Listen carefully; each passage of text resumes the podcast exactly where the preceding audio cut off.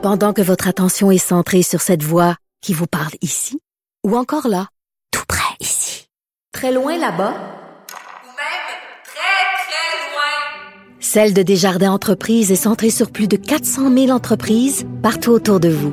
Depuis plus de 120 ans, nos équipes dédiées accompagnent les entrepreneurs d'ici à chaque étape pour qu'ils puissent rester centrés sur ce qui compte, la croissance de leur entreprise.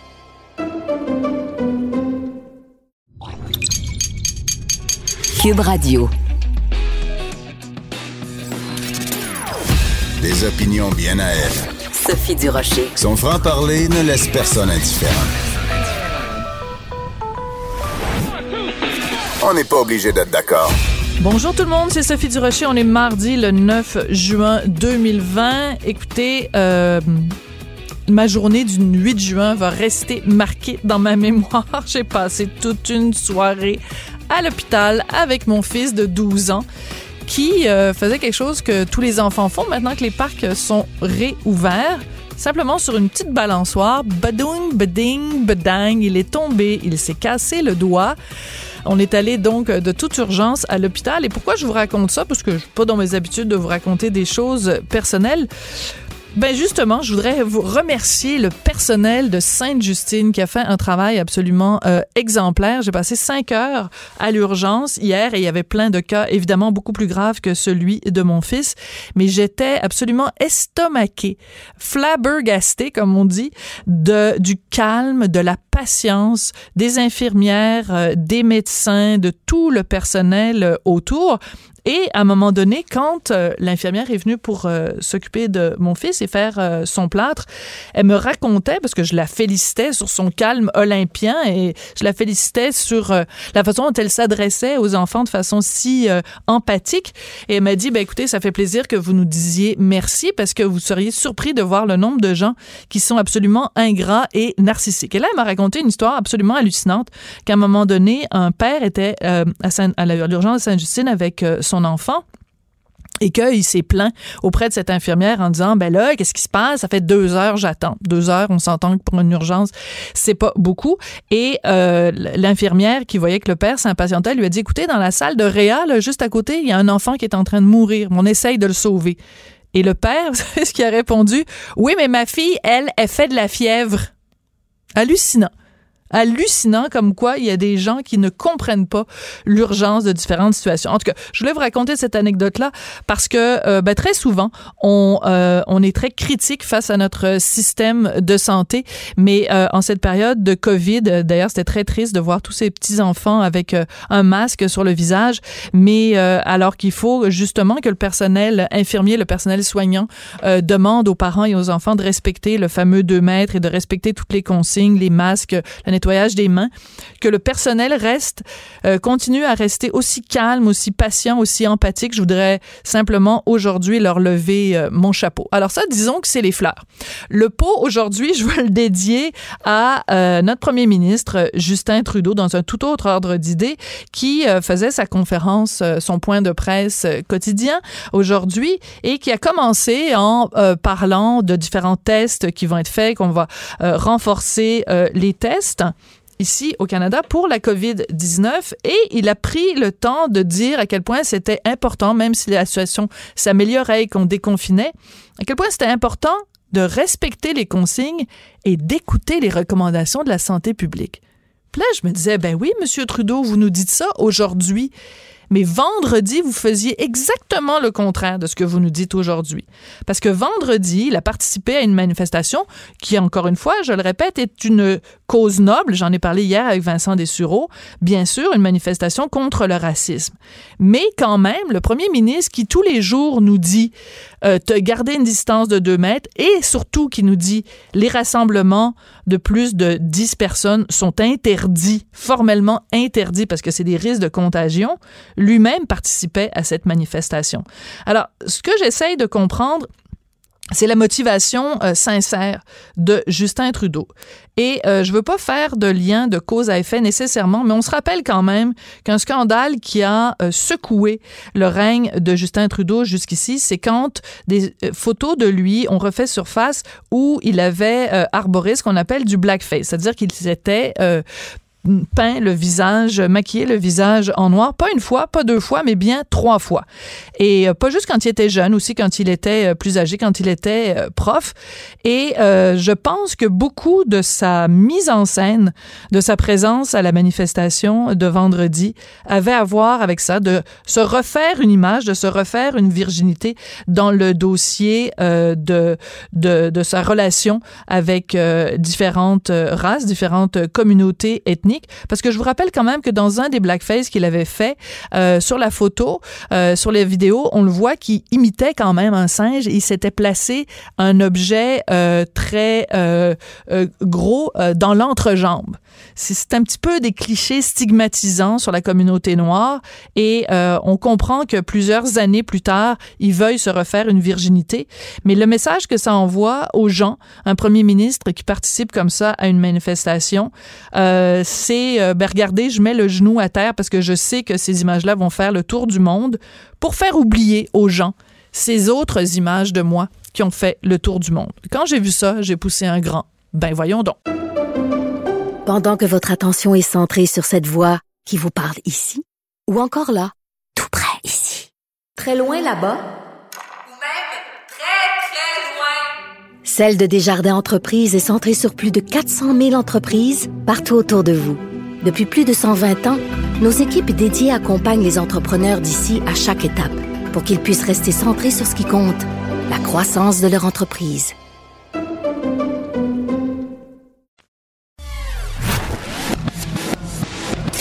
Sophie Durocher. Elle aura toujours le dernier mot. Même si vous parlez en dernier. Vous écoutez On n'est pas obligé d'être d'accord. Alors, mon prochain invité, je voulais absolument lui parler, c'est Jean Lemire, qui est émissaire au changement climatique et aux enjeux nordiques et arctiques, euh, grand spécialiste aussi euh, de l'océanographie. Je voulais lui parler parce que il a passé les dernières semaines à travailler dans un CHSLD. Mais là est arrivée l'affaire de la baleine à bosse. Alors je me suis dit bon ben on va faire d'une pierre deux coups, on va avoir deux sujets de conversation avec lui. Bonjour Jean Lemire, comment allez-vous? Bonjour, ça va très bien, merci. Merci. Ben écoutez, merci d'avoir accepté notre euh, invitation. Alors comme je le disais, on va parler un petit peu plus tard de ce que vous avez fait au cours des dernières semaines de votre travail euh, dans un centre d'hébergement de La Salle, mais je peux pas m'empêcher euh, en vous ayant au bout de la ligne de vous parler de donc euh, cette baleine donc euh, qui euh, qu'on avait vu qui était venue nous rendre visite euh, ici à Montréal et qui en fait on apprend donc qu'elle est morte, qu'elle est décédée à Varennes. Qu'est-ce que ça vous dit ça, ce genre de phénomène-là, Monsieur Lemire? En fait, je trouve ça in- intéressant parce que, vous savez, on aurait voulu faire une campagne de, de communication sur les baleines qu'on n'aurait pas pu euh, mettre les, les sommes disponibles. Tout le monde en parlait. C'est devenu une, une attraction au port de Montréal. Une vedette? Euh, une vedette, absolument. Et vous savez, c'est chez les la bosse, euh, il faut, il faut, faut d'abord euh, spécifier une chose importante, c'est que cette euh, chez les rocs à la bosse, la situation va très bien. Vous savez, Ah, c'est une qui, qui était euh, qui était en danger de disparition il y a, il y a longtemps, mais là, cette population-là est en croissance. Hmm. Euh, donc, il n'y a pas d'inquiétude à avoir. Là, ça ça n'a rien à voir avec ce qu'on entend souvent avec les baleines noires, là, qui viennent euh, et qui, euh, qui eux, euh, on a une population d'à peu près 500. Chez les bosse, dans le monde, on est probablement entre 55 000 et 65 000. C'est une population qui est en croissance. Donc, il n'y a pas d'inquiétude à avoir. Chez les immatures, chez les, euh, chez les, euh, chez les juvéniles, euh, donc les jeunes baleines, comme ça, on, suppose que c'est probablement une baleine qui va avoir entre 2 et 3 ans.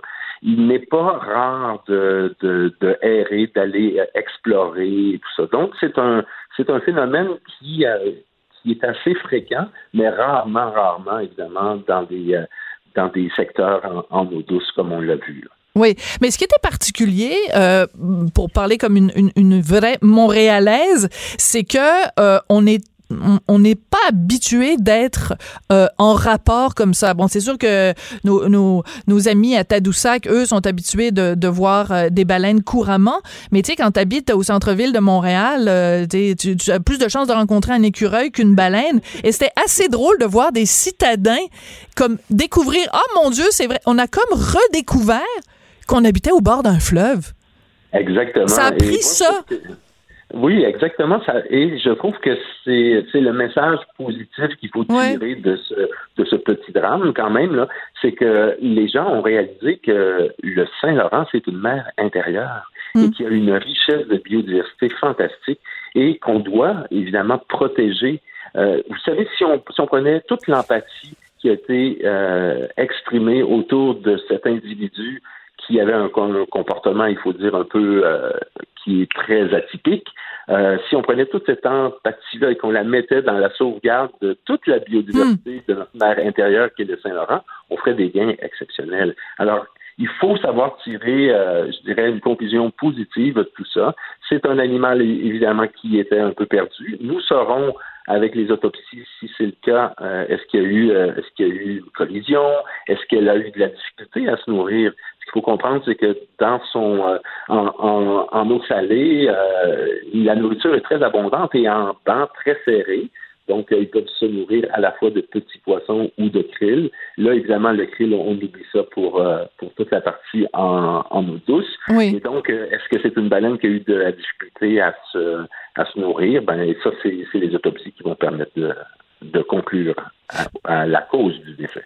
Mais euh, est-ce que, selon vous, ce genre d'événement-là peut réveiller chez des gens qui étaient, mettons, des climato-sceptiques, est-ce que ça peut euh, éveiller euh, une sorte de, de conscience écologique ou en tout cas une conscience du lien, euh, puis je veux pas sonner ésotérique, là, mais du lien si fort qui nous unit euh, aux autres êtres vivants qu'il y a sur la planète? Ben, en, en fait, plus que les changements climatiques, c'est le lien avec la biodiversité qui est vraiment, vraiment, je dirais, le grand sujet de l'heure euh, actuelle. Dans la prochaine année, euh, le- la planète devra euh, s'engager dans un nouveau plan mondial de sauvegarde de la biodiversité. Ça devait se faire cet, cet automne à Kunming en Chine. Vous comprendrez que c'est Et boy, ouais. euh, donc, euh, mais nous, on est déjà, là, le gouvernement du Québec, le gouvernement du Canada, dans des négociations internationales pour arriver à un plan de, de sauvegarde de la biodiversité. Et qu'est-ce que ça veut dire, les plans de sauvegarde de la biodiversité? Ben, c'est tous les pays membres de l'ONU vont s'engager euh, dans un nouveau plan sur 10 ans pour essayer de sauvegarder euh, à la fois les milieux terrestres et les milieux marins. Et donc, on parle d'air protégé, on parle de diminution des pesticides et tout ça. Et donc, la venue d'un ambassadeur comme ce Roch Calabos à Montréal euh, ouvre certainement euh, des, euh, des portes vers une conscience environnementale beaucoup Mhm. plus grande. Et c'est ça, je pense, qui est, le message positif qu'il faut tirer de tout ça. Mais en même temps, vous nous le disiez vous-même que euh, les populations de Rorcalabot sont pas en décroissance, au contraire, sont en croissance, euh, 55 000, 65 000. Est-ce que c'est pas euh, justement quelque chose qui pourrait donner des arguments aux gens qui persistent à être climato-sceptiques en disant ben non, euh, il y en a pas de, de, problème. euh, la preuve, c'est qu'il y a, y a des espèces qui, euh, à une certaine époque, étaient menacées et qui maintenant euh, sont, sont très bien portantes. Ben, en fait, il suffit juste de, de regarder chez la baleine noire où la population mondiale est probablement euh, moins de 500 animaux. Et, euh, et depuis les dernières années, avec les changements courants, avec la dispersion de la nourriture qui varie maintenant, ces baleines noires rentrent dans le Saint-Laurent. Alors, vous vous souviendrez qu'il y a eu des règles mises euh, de l'avant par le fédéral pour ralentir, par exemple, la vitesse des bateaux, les bateaux de croisière, Mhm. entre autres, parce que ces animaux-là, euh, les baleines noires, euh, passent beaucoup de temps en surface et il y a beaucoup de collisions avec les bateaux. Donc, euh, il y a beaucoup d'autres exemples où ça ne va pas bien, là, et donc euh, il faut euh, il faut rester très vigilant parce que c'est pas parce que la, les populations de Rorcalabos vont bien que la situation en Mhm. général est, euh, va elle très très bien. Au contraire, on le voit là. Euh, En termes de biodiversité, il y a euh, vraiment une perte euh, incroyable dans l'histoire de, de l'humanité. On n'a jamais vu le taux de disparition des espèces être aussi élevé. Euh, on le voit dans- avec les hirondelles chez nous, on Hmm. le voit avec plein d'exemples comme ça. Donc, euh, il faut euh, redoubler l'ardeur pour protéger notre biodiversité et c'est pourquoi nous, on, travaille fort au niveau international pour arriver avec un nouveau plan mondial de sauvegarde de la biodiversité. Alors, une dernière question là-dessus. Vous venez de mentionner euh, que la, la, vitesse des bateaux de croisière qui est euh, néfaste pour certaines espèces de baleines. Ce qu'on vit depuis euh, trois mois avec la pandémie, c'est bien sûr une mise à l'arrêt quasiment complète. Bon, évidemment, des voyages par avion, mais aussi les croisières. Et beaucoup de gens disent, ben, ça reviendra jamais comme avant. Donc, pour justement cette fameuse biodiversité, c'est une sacrée bonne nouvelle d'une certaine façon? C'est une bonne nouvelle. Là où j'ai des gros doutes, c'est que ça ne reviendra pas comme avant. Ça, j'ai, euh, il faudra voir et s'en, et s'en reparler dans, dans une année ou, deux, parce que vous savez, euh, on s'en rend compte aussi euh, quand quand on est devant un problème, on cherche des solutions qui sont souvent inspirées de nos anciennes façons de faire. Ouais. Et c'est ça qui me fait le plus peur. là, on est devant une situation qui demande à repenser notre façon hmm. de, de repartir euh, l'économie. Et on le voit en Europe, par exemple, il y a beaucoup de pays qui mettent vraiment des plans de relance économique euh, qui sont très, très associés avec l'environnement. Et, et, je pense que c'est euh, c'est une occasion qu'il faut saisir il faut être capable de, dire oui, repartons l'économie, bien sûr, mais euh, essayons de faire une place plus grande à l'environnement et pas seulement une, fin de une fin de page avec un petit paragraphe juste pour, bien faire. Là, Rentrons ça vraiment dans nos façons de faire. On le voit, l'importance de ce lien entre la biodiversité et nos activités économiques. Et donc, euh, c'est en train de se, se, construire un peu partout sur la planète. Et donc, euh, nous, on devra également s'inscrire dans cette démarche beaucoup plus respectueuse de l'environnement. Et c'est mon plus grand souhait, évidemment. Si on a une leçon à tirer de, cette période difficile, de cette pandémie, c'est vraiment euh, de voir le lien mm. concret entre l'environnement et euh, et, notre économie. On, on, voit bien cette pandémie, elle est quand même arrivée euh, suite à, à, une dégradation de l'environnement. Donc, euh, tirons des leçons de cela pour ne pas euh, reproduire les mêmes erreurs du passé. Oui, vous dites que cette pandémie est arrivée parce que bon une dégradation de l'environnement.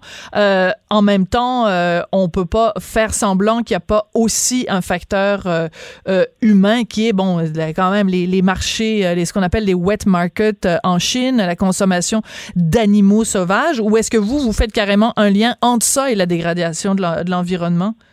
En, fait, c'est qu'il y a un, lien direct, c'est qu'il y a de moins en moins d'habitats sauvages. Hein. On, coupe les forêts, on, évidemment, plus il y a d'humains, plus on prend de la place. Alors, les animaux sauvages sont maintenant euh, capturés, euh, mis en contact avec d'autres animaux, alors que dans leur milieu naturel, ils n'auraient pas ces, ces contacts. Je vous, je vous, donne une image très très simple. si vous avez une cage avec des chauves-souris et que la cage d'en, dessous c'est le pangolin, ben évidemment que les fientes de la chauve-souris vont tomber dans la bouffe du pangolin. On est tout, on, est en train de créer des milieux formidables pour euh, pour le développement de, de, de virus et de ce qu'on appelle des zoonoses.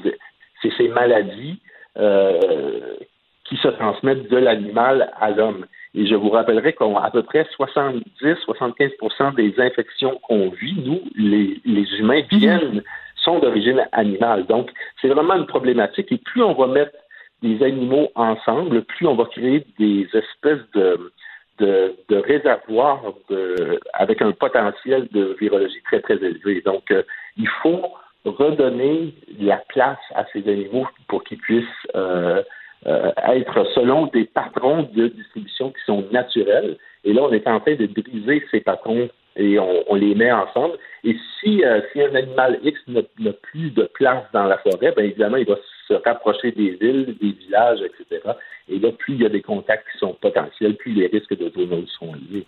Oui je vous avais euh, lancé une invitation pour vous parler de parce que là on fait tout un chemin puis merci beaucoup de nous parler de, de tout ça parce que c'est évidemment un sujet qui, qui, qui, vous passionne et qui, et qui nous passionne euh, aussi.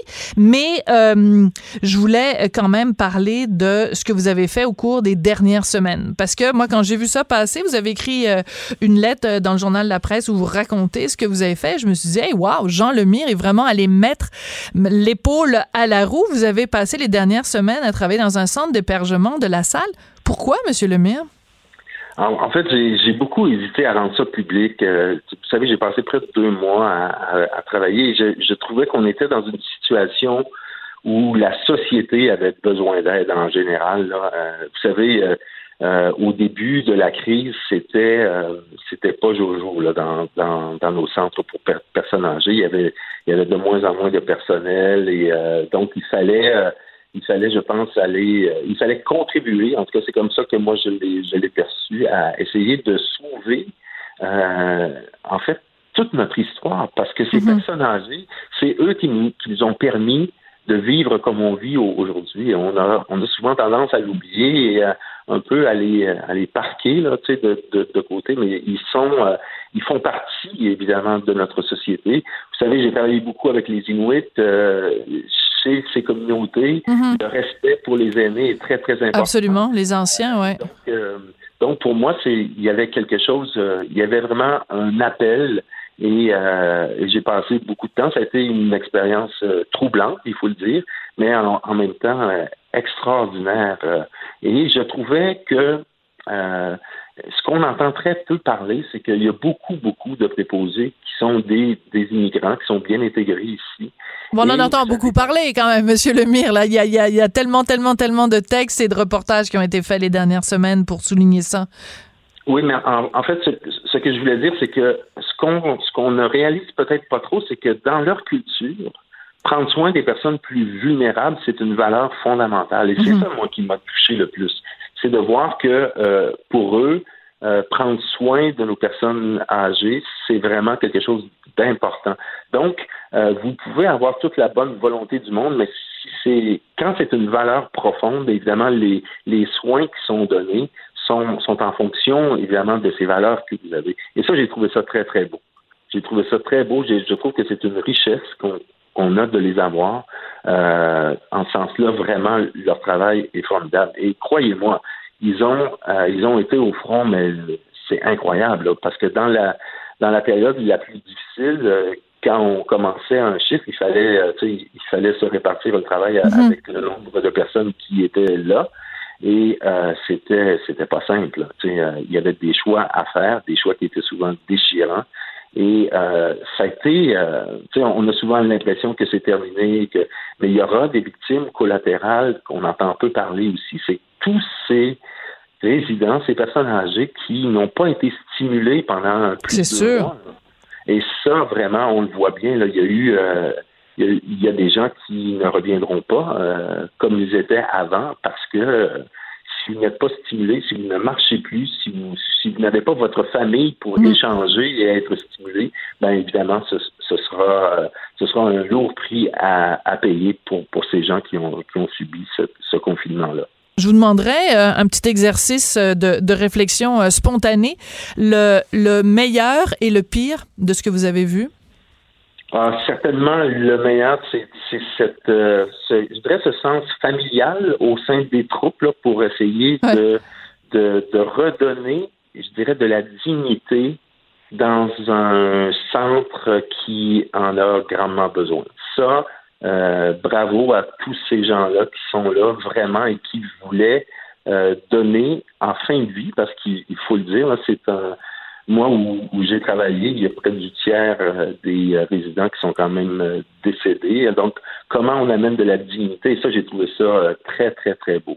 Le, moins beau, certainement, en début, début de crise, le manque d'équipement qui fait qu'on a exposé et qu'on a, je dirais, répandu ce, ce, virus à cause du manque d'équipement. Je parle de visière, je parle de masques au début, début. Et ça, évidemment, c'est une erreur qu'on doit en prendre note. Euh, parce que ça ne doit plus jamais se reproduire. Je pense qu'au niveau de, de tout ce qui est prévention, on a appris beaucoup et j'aurais tendance aussi à dire faisons attention, on a tendance à juger maintenant euh, des événements euh, qui sont arrivés il y a un peu plus de deux mois au début, là, et on n'avait pas toutes les connaissances qu'on a maintenant. C'est donc, mais quand même, le manque de, de matériel de protection a été certainement une clé majeure et ça, c'est probablement ce qu'il y a de moins beau dans toute cette histoire. Avez-vous eu peur à un moment donné? Est-ce que vous vous êtes dit, bon, ben justement, l'équipement de protection est pas euh, approprié, euh, je vais peut-être y laisser ma vie ou je vais peut-être l'attraper puis passer un, un sacré mauvais quart ben, en, fait, moi, je, suis arrivé, quand, quand moi je suis arrivé, il y avait de l'équipement de protection. Donc déjà, mais malgré ça, euh, Sophie, j'avais la trouille. Ah. Bien franchement, là, j'avais, j'avais la trouille parce que je voyais bien que les, tu sais, un, un de mes partenaires euh, euh, de car euh, est chez lui. je le salue d'ailleurs. Il est positif, il est, Hum. il est symptomatique et il y en a beaucoup, beaucoup là, qui, ont, qui l'ont contracté inévitablement parce que ce n'est pas juste d'être en contact avec des gens qui l'ont, mais c'est de les manipuler, de changer les couches, de, de, de leur donner des soins. Donc, toujours, tou- toujours d'être en contact physique avec ces gens-là. Donc, les risques étaient évidemment très, très élevés. Alors, euh, bien franchement, euh, j'avais, j'avais vraiment la trouille. Mais euh, en même temps, je me disais que je ne pouvais, je, je me sentais mal de rester chez moi. Euh, si j'avais eu une famille, peut-être que je ne serais pas allé, bien franchement. Ah Mais oui. Comme je vis seul, euh, je me disais que je, que je- moi, je pouvais Hmm. être au front et je comprends tout à fait ceux qui ont, qui ont des enfants, qui ont une famille. euh, je- probablement que je, je n'aurais pas donné ce temps si je n'avais pas été seul dans la vie. Donc, comme, comme, quoi, parfois, le fait d'être euh, célibataire ou en tout cas d'être euh, sans enfant, ça permet euh, de faire un don de soi qu'on ne pourrait pas faire autrement. Jean Lemire, merci beaucoup. Ça a été absolument passionnant. Et je tiens à rappeler donc que maintenant, vous ne, vous ne travaillez plus dans un centre d'hébergement. Vous êtes revenu à votre rôle premier, émissaire au changement climatique et aux enjeux nordiques et arctiques. Ben, merci beaucoup d'être venu nous parler de ces deux sujets-là, les deux sujets de l'heure, la COVID et la baleine, qui aurait cru qu'un jour euh, les deux seraient reliés. Ben, ben, merci, ce fut, euh, ce fut très, très agréable. Merci beaucoup, Jean. Et merci pour ce que vous avez fait aussi pour votre travail dans les, dans les CHSLD. Merci beaucoup. À bientôt. Merci. Bon, c'est comme ça qu'on va euh, euh, dire au revoir à Jean Lemire, mais je me retourne de vers ma collègue Maude Boutet parce que euh, on veut savoir, Maude, ce qui s'est dit parce que Monsieur Legault, Premier ministre, vient de faire euh, un point de presse. Euh, de quoi nous a-t-il parlé? Je te dirais qu'il n'y a pas eu de, de grandes annonces. On n'a pas. euh, on n'a pas fracassé des records côté, euh, côté annonce. Là, c'était dur à battre euh, avec hier. On a annoncé les restaurants. On Ben a oui. annoncé aussi euh, les rassemblements à la maison. Aujourd'hui, c'est un petit peu plus mollo. Ce qui a retenu l'attention au début du point de presse, en fait, François Legault est revenu sur le bilan du jour.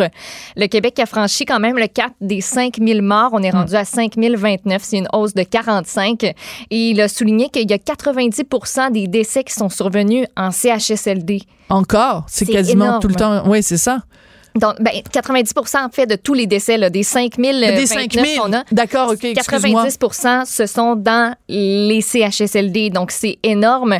Il est revenu sur le fait que oui, on l'a échappé en CHSLD et qu'il faut en tirer des leçons. A évoqué euh, la formation pour les préposés aux bénéficiaires qui, je te le rappelle, doit commencer dans six jours. Et C'est boy, c'est vrai, t'as raison, c'est le C'est 15. le 15 juin. C'est le 15 et euh, on, on, on se rappelle, écoute quand même, je pense près de 100 000 personnes qui ont, qui ont postulé.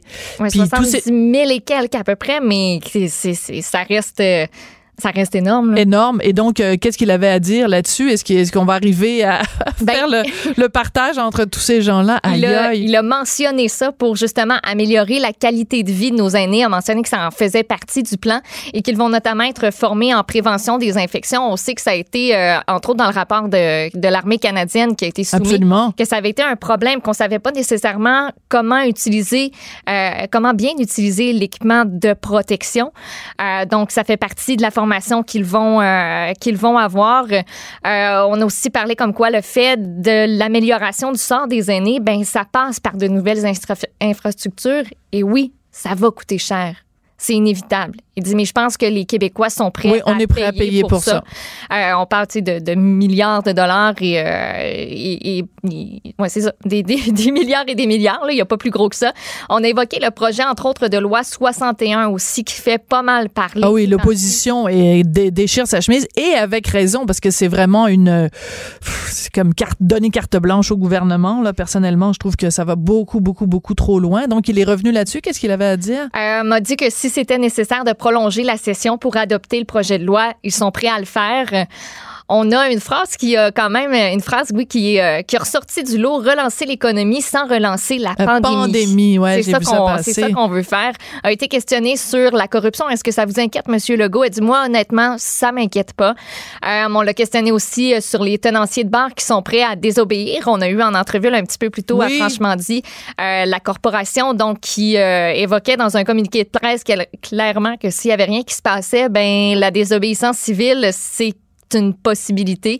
Oui, parce qu'il faut Euh, expliquer, c'est que euh, dans le dans, dans ce qui a été annoncé hier, on dit bon, les restaurants peuvent euh, ouvrir et euh, les restaurants vont pouvoir euh, vendre de l'alcool sans qu'on consomme euh, de, de la nourriture, mais ça les fait bars, partie du projet de loi Ben, c'est 61 ça. d'ailleurs cette disposition-là. mais les bars qui ne servent pas de nourriture et qui n'ont pas de permis de restauration, eux, ils sont obligés de rester fermés. Fait que c'est- voyons, c'est c'est c'est- c'est aussi ridicule que quand il y avait euh, des vélos en vente chez Canadian Tire, mais qu'un magasin de vélos qui ne Mm. vend que des vélos ne pouvait pas en vendre. Ben là, le- le- les bars, ils vont vendre juste de l'alcool, ils peuvent pas en boire, mais tu t'en vas au restaurant d'à côté, ils vont, vont te servir un verre même si tu manges pas.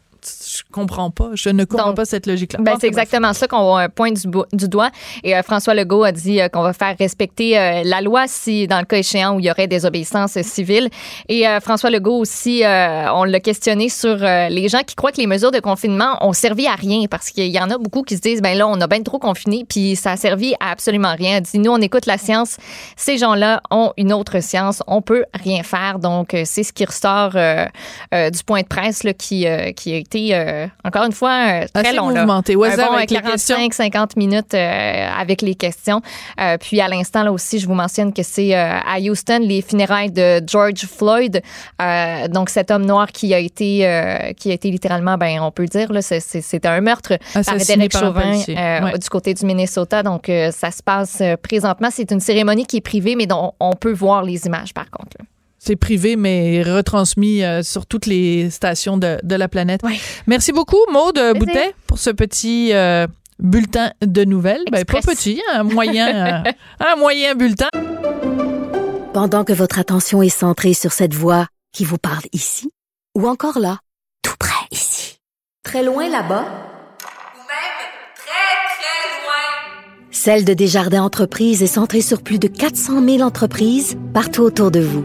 Depuis plus de 120 ans, nos équipes dédiées accompagnent les entrepreneurs d'ici à chaque étape pour qu'ils puissent rester centrés sur ce qui compte, la croissance de leur entreprise.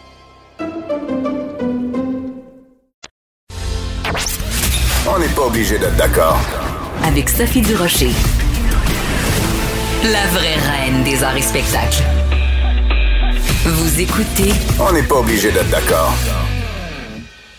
Alors, vous savez que j'ai euh, un ami qui s'appelle Michel Barrette, qui est humoriste, qui est comédien, qui a tous les talents et qui, euh, bon, dans ses temps libres, s'était dit, bon, qu'est-ce que je ferais bien? Ah, bon, je avoir un hôtel, un restaurant, puis une salle de spectacle. Ben là, euh, la COVID lui rentre dedans, je pense. Michel Barrette, bonjour, comment vas-tu? Oui, bonjour Sophie, tu me fais rire avec mes temps libres. Oui, ben je vais bien, je, je- je vais bien, oui et non. Euh, je- on est comme tout le monde.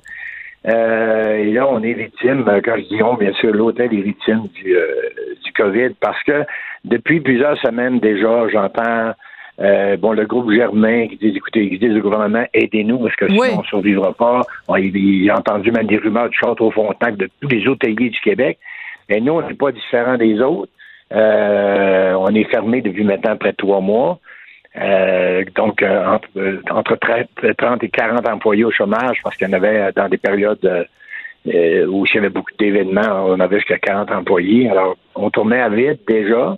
Et le, le problème, c'est qu'on voyait pas, on voyait pas le- le- la lumière au bout du tunnel, parce que actuellement, en tout cas, à moins que je me trompe, je n'ai pas entendu parler de d'aide gouvernementale pour les Absolument hôteliers. pas.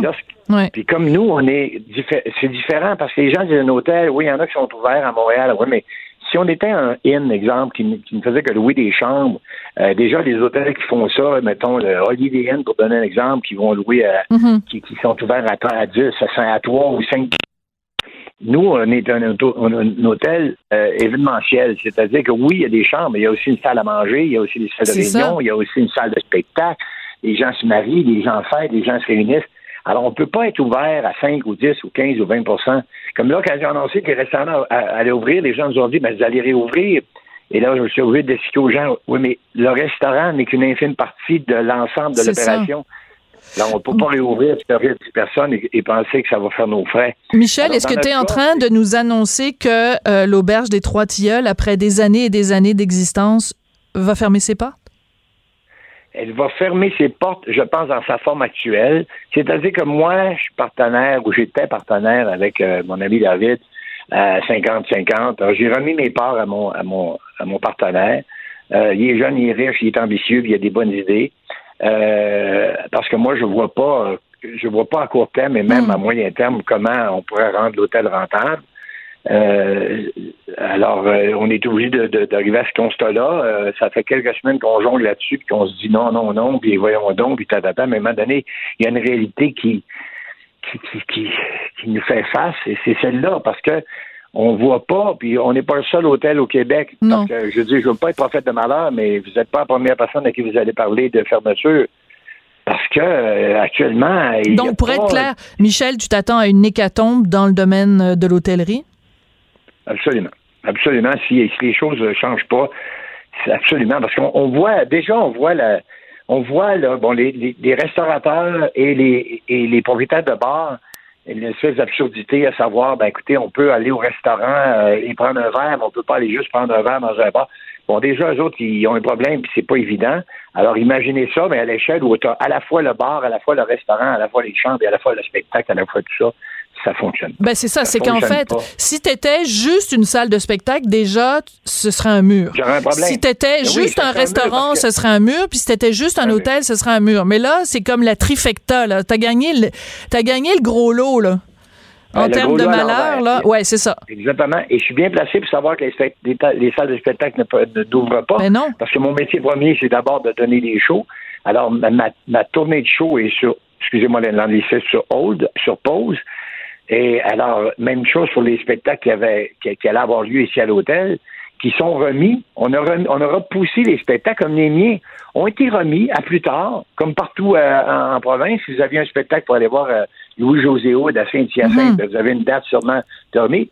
Mais ça aussi, à un moment donné, il va falloir l'adresser euh, parce que c'est beau aussi de dire, ben écoutez, on va aider, on va voir, mais il va falloir en sortir un jour. Il va falloir en sortir. Je ne sais pas comment. comment? Parce que, parce que, bon, parlons justement du domaine euh, du spectacle que tu connais bien, de, de, de, l'art vivant. Qu'est-ce que tu penses de ça, par exemple, des solutions comme euh, faire des, euh, des spectacles devant des gens dans un cinéparc? Toi, ça te ramènerait ta jeunesse quand tu frenchais des filles au lac? Ouais, filles au lac. Mais justement, les gens me disent, Michel, tu faire ça par vidéo, mais imaginons là, que vous avez acheté un billet à Sept-Îles ou à Val d'Or, ou à Chicoutimi, ou à Saint-Georges-de-Beauce, ben, vous voulez aller voir votre spectacle dans la salle de votre ville ou de votre village. C'est sûr. Euh, même si Barrette annoncerait que, je sais pas, qu'au au ciné-parc de, Saint-Hilaire, il va donner son show, vous n'allez pas partir de cette île aller voir mon show. Alors, c'est des solutions qui paraissent intéressantes parfois. Je dis pas que je suis pas contre de, de donner d'autres spectacles, de nouveaux spectacles dans des endroits comme ça, mais les spectacles déjà existants, qui sont déjà euh, sur pause, ben, il va falloir les donner dans ces salles-là, mais les mm. donner aussi dans des salles, euh, comment je dirais ça? Écoutez, moi, ma salle à, l'hôtel, c'est 230 places. Mais si on me dit, euh, écoute, il va falloir garder une distance de, de, 2 mètres entre chaque personne ou entre chaque couple, ben là, au lieu de 230 places remplies, de, de j'aurai peut-être, je sais pas, 40, 50 personnes qui sont éparpillées dans une salle. Alors, au lieu de donner, exemple, 10 spectacles pour le même nombre, ben, faites le calcul, je, serais obligé d'en donner 25 ou 30. Alors, à un donné, ça ne fonctionne pas. Il y, a des, y a des domaines comme ça où, où tu es à 100% ou tu ne l'es pas. Et si ce n'est pas à 100 ben, tu, la rentabilité n'est pas là. C'est-à-dire que tu vas, tu vas tourner à vide. Donc, c'est quoi la solution? Parce que, euh, Michel, je l'ai dit, donc, euh, si tu avais juste une salle de spectacle, si tu avais juste un restaurant ou si tu avais juste un hôtel, mais là, tu as les trois, et en plus, tu as ton métier à toi d'humoriste que tu, que tu peux pas faire, qu'est-ce que le gouvernement devrait faire? Est-ce que c'est un cas où le gouvernement devrait euh, sortir de l'argent et aider directement le milieu de l'hôtellerie et le milieu de la restauration? Parce que même avec les mesures qui ont été annoncées hier, ça va être extrêmement difficile de gagner sa vie, là ça va être extrêmement difficile de gagner sa vie. Et on, on le sait, parce qu'il y a des rumeurs, puis on se parle entre propriétaires d'hôtels, Ouais. propriétaires de restaurants. Les gens disent oui, on est content de pouvoir avoir un peu la tête en dehors de l'eau. Et là, je pense au, entre autres au restaurant, parce qu'on annonce la réouverture. Bien, quand j'entends réouverture, dans quelles conditions? C'est ça. Euh, et c'est pas évident. Est-ce que les gens vont être, vont être aussi au rendez-vous? Parce que c'est bien beau de dire on ouvre, mais est-ce que demain matin, le restaurant X ouvre ses portes? Est-ce qu'il va avoir le même pourcentage d'achalandage qu'il y avait avant ou si les gens vont dire ah, je vais attendre encore un peu parce que l'écoute. Mm. Puis en même temps, je les comprendrais parce que ça fait quelques mois, on nous dit gardez vos distances, lavez vos mains, puis euh, évitez les contacts. Puis est-ce que je vais aller? Il y a des gens qui ça dérange pas. Les gens manifestent euh, un par-dessus l'autre. Ouais, ouais. Euh, J'en ai parlé au début d'émission. Ben oui, Justin Trudeau s'en va. Justin Trudeau, le, le jeudi, nous dit euh, le rassemblement, c'est interdit, puis tenez-vous à deux mètres les uns des autres. Puis le vendredi, il s'en va manifester avec des dizaines de milliers de gens. Là. Ben, écoutez, c'est ben, justement. Fait que maintenant, on, on voit plus la, la logique. Puis, si vous. Finalement, c'est que si le gouvernement sort- sortait de l'argent, exemple. C'est, Écoute, on, on va sauver les hôtels. Oui, merci. euh, mais en même temps, euh, euh, ça va éviter, ça, ça va éponger les pertes, finalement, pour peut-être les garder en dehors de l'eau encore quelques mois. Mais il faut une solution. On ne peut pas simplement nourrir la bête en souhaitant qu'elle ne meure pas. On ne peut pas simplement. Oui, elle survit. euh, je devrais vous dire ça. Dans le fond, je devrais vous dire, ben, écoutez, envoyez-nous des, de- beaucoup de sous, puis comme ça, on va rester ouvert. Euh, bon, on va rester ouvert. On va rester sur pause en attendant qu'on puisse opérer. Mais à un moment donné, c'est pas des sous que tu as besoin. À un moment donné, tu as besoin d'avancer, de, d'offrir ce que, que- ce que tu proposes, c'est-à-dire. Oui, mais en même temps, Michel, il- on peut pas, tant que le virus est là, il n'y a rien qu'on peut faire. Mais je te dis, ça fait des années qu'on se connaît, euh, Michel. Mhm. Euh, c'est la première fois que je te vois. euh, T'as l'air vraiment ébranlé. Je m'excuse de te le dire, mais t'as l'air vraiment. C'est la première fois que tu. C'est un coup dur vraiment là pour toi là. Oui, mais c'est parce que ça fait six ans qu'on est dans cette belle aventure-là. Ouais. Euh, où on a travaillé fort, tu le sais, euh, spécialement ma femme, tu sais, puis, puis dire, bon, mais qu'est-ce qu'on fait pour, euh, pour que les gens viennent? Qu'est-ce qu'on fait pour que que- qu'on leur propose quelque chose qu'ils vont aimer, là? puis euh, que- dans quel environnement ils veulent venir passer une soirée, venir coucher, qu'est-ce qu'on offre comme repas, que- euh, on ouvre une salle de spectacle parce que c'est, on, on- on s'investit, on, on réussit à convaincre nos amis humoristes et chanteurs, chanteuses de venir, là, puis les, les- le public est au rendez-vous. Et là, au moment où ça va bien, au moment où tu dis, bon, ben écoute, on est sur une belle lancée, puis là, l'hôtel est de plus en plus connu, les gens viennent et reviennent, ben, mais je peux pas me plaindre parce que nous sommes tous dans la même position. Là, vous m'entendez en tant qu'hôtelier, en tant qu'humoriste, mais je vous entends en tant qu'ouvrier, en tant que propriétaire d'entreprise, en tant que tout le monde est dans le même bateau. Alors, C'est oui, beau ça. mais c'est vrai. Alors, Oui, mais c'est ton grand cœur qui parle aussi, Michel. C'est, euh, je, je, je, je reconnais le Michel que, que, que j'aime du fond du cœur. Euh, T'es toujours euh, en train de penser aux autres, puis toujours de penser, en train de penser. Ton amour du monde ressort, euh, ressort tout le temps. Michel, qu'est-ce qu'on peut dire Euh, Parce que le, le, ça va bien aller là. C'est plus le temps de ça là. Fait que pour toi Moi, je et pour plutôt, ça va, ça va-tu finir par bien aller? C'est comme ça qu'on devrait l'adresser Ouais. maintenant. Parce qu'on veut bien, on veut bien y croire, mais on veut, mais il y a des, il le temps nous rattrape, le- le- la réalité nous rattrape. Mm. Euh, je sais pas, j'ai pas de, puis en même temps, j'ai pas de solution parce que si j'en avais une, je serais tellement content de l'adresser puis de, de, de prendre parole et de dire, voici la solution.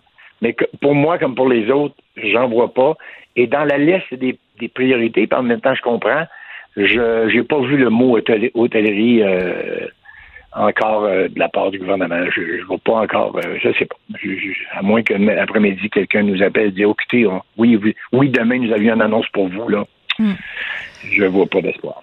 C'est quoi euh, que tu ressens aujourd'hui? De la tristesse, de la colère, de la peine, du chagrin, Ben, de la les- résignation?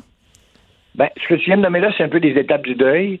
Alors, comme dans les étapes du deuil, je suis passé par ces étapes-là. C'est un moment de colère. Le lendemain, tu, tu te résignes, euh, tu y crois pas, tu, euh, je me souviens pas des différentes étapes, mais euh, il y a des moments où tu y crois pas, tu dis non, voyons donc, donc, euh, c'est un je rêve. Le lendemain, tu es en maudit après, après, moi, comme Jonathan dirait, le maudit virus. Ton fils, oui. Après ça, tu- mon fils, après ça, tu te résignes. Après ça, tu, je sais pas. Donc, je ne sais plus où je suis rendu dans ces étapes-là.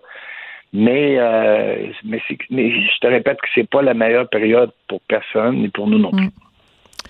Michel, euh, je te prends dans mes bras euh, virtuellement par la magie euh, de la radio, puis je te remercie pour ton message aussi d'empathie et, de bienveillance envers tous les gens au Québec qui traversent des moments difficiles. Donc, ton aventure avec l'hôtel des Trois Tilleuls, c'est fini après six ans, donc?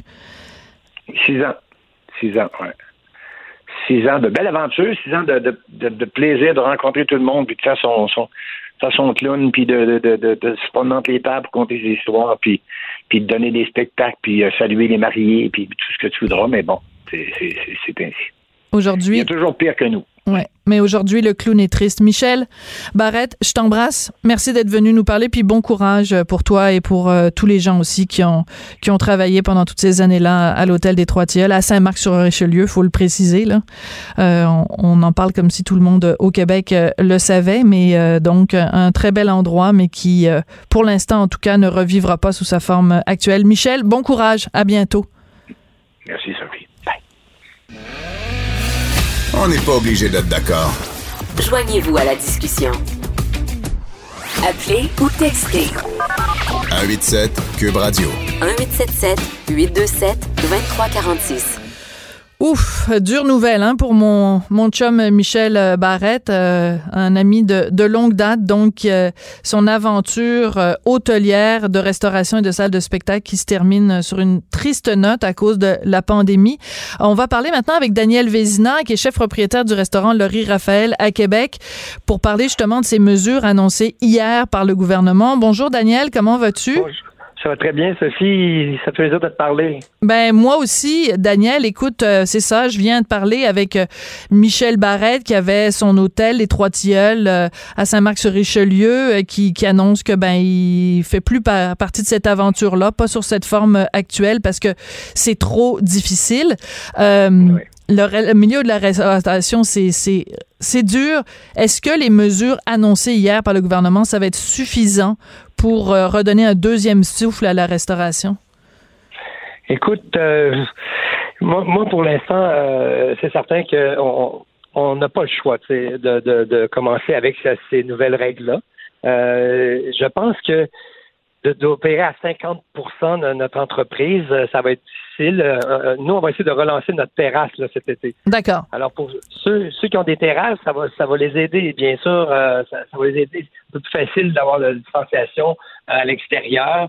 Euh, et mais ceux qui n'ont pas de terrasse, ça, risque d'être difficile parce que c'est pas vrai qu'il peut arriver avec 50% de ton chiffre d'affaires normal. Tu peux tu peux pas arriver. C'est mm. certain qu'il y a des frais fixes aussi euh, qu'il faut comprendre, qu'il faut payer. Ces frais fixes-là sont très élevés pour la plupart des, restaurateurs, surtout un peu ceux qui sont dans des villes comme, comme nous, comme Québec ou Montréal, où on paye des cas. Tu sais comment je paye de taxes au Raphaël par année? 60 000 de taxes.